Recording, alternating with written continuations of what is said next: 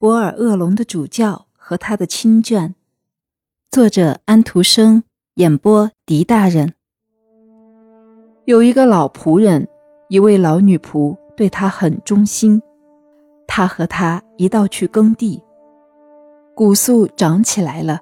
尽管土地是受过教皇和主教诅咒的，你这个鬼东西，我一定要实现我的旨意。”博尔厄龙的主教说道。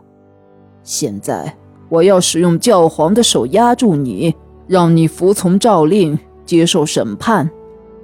于是他把他最后的两头公牛套在车上，然后和女仆坐上去，走过荒原，离开了丹麦的国土。他来到了讲外语、有异国风俗的异国人中，成了那里的异国人。他们走得很远很远。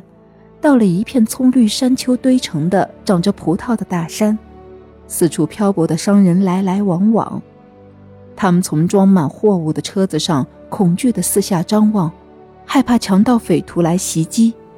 这两位妇人乘着有两头黑公牛拉着的破车，放心地行驶在那不安全的崎岖的道路和密林中。来到了莱茵河中部的国家，他在这里。遇到了一位仪表不凡的骑士，后面跟着十二个全副武装的随从。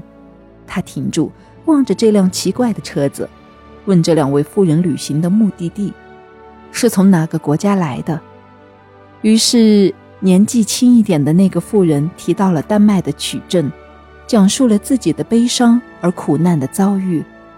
不过这一切很快便要成了过去，上帝做了这样的安排。那位骑士正是他的儿子，他把手伸给他，拥抱他。母亲哭了，他多年来没有哭过，而只是紧紧地咬着嘴唇，直到鲜血流了出来。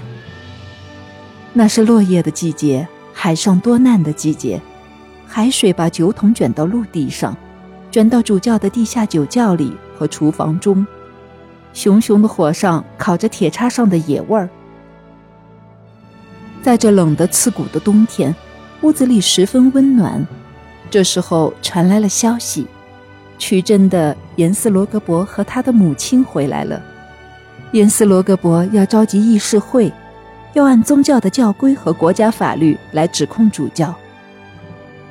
那对他没有用处，主教说道：“放弃这场争议吧，骑士严斯。”第二年。又到了叶落和海上多难的季节，严寒的冬天来了，白色的蜜蜂满天飞舞，它叮在行人的脸上，一直到自己融化掉。今天空气很清新，出过门的人都这么说。严斯格罗伯在沉思，火焰飞到了他的长袍上，是啊，烧出一个小洞。你这个厄尔伯龙的主教，我能制服你。在教皇的庇护下，法律对你无可奈何。不过，严斯格罗伯会收拾你的。于是，他给他在萨林的姐夫奥鲁弗哈斯先生写信，请他在圣诞节前夕做晨祷的时候到维兹贝教堂，主教要在那里主持弥撒，所以他得从厄尔伯龙来到曲镇。